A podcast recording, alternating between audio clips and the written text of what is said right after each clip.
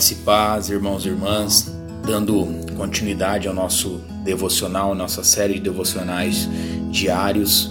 Nós estamos no dia 28 de abril de 2020 e o tema proposto para nós no dia de hoje é Enraizados em Cristo.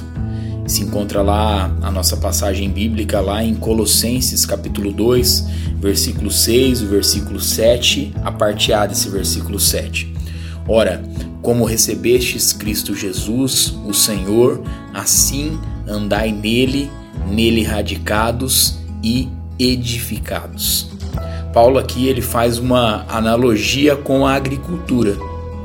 Talvez tivesse em mente o alerta de Jesus sobre a triste condição espiritual dos sem raízes na parábola do semeador, conforme está lá em Mateus capítulo 13, versículo 20 e versículo 21 quando ele afirmou: Mas não tem raiz em si mesmo, sendo antes de pouca duração, em lhe chegando a angústia ou a perseguição por causa da palavra, logo se escandaliza.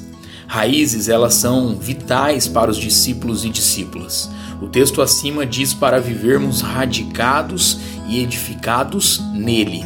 Raiz em grego é rizuo, sugere estabilidade, nutrição e vida derivada do contato. Então, assim como as raízes das plantas eram profundamente no solo para estabilidade e nutrição, também devemos enraizar nossa fé profundamente em Cristo na sã doutrina e no sólido alimento espiritual que vem do conhecimento de Cristo.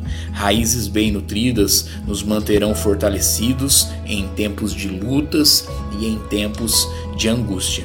Em Cristo encontramos solo que oferece forte sustentação. Precisamos nos disciplinar a receber alimento, nutrientes e a consequente estabilidade. É interessante que John Wesley, uma das coisas que ele mais trabalhava e mais caminhava em todo o seu ministério era com a questão do equilíbrio. E quando nós estamos enraizados em Jesus Cristo, nós percebemos que nós temos equilíbrio para continuarmos a nossa caminhada. Que a nossa oração seja: Senhor, agradeço pelo suprimento infindável de nutrição espiritual e pela estabilidade, equilíbrio disponíveis para quem está enraizado em ti. Meu irmão, minha irmã, que Deus possa continuar abençoando a sua vida, a sua casa e a sua família, em nome de Jesus.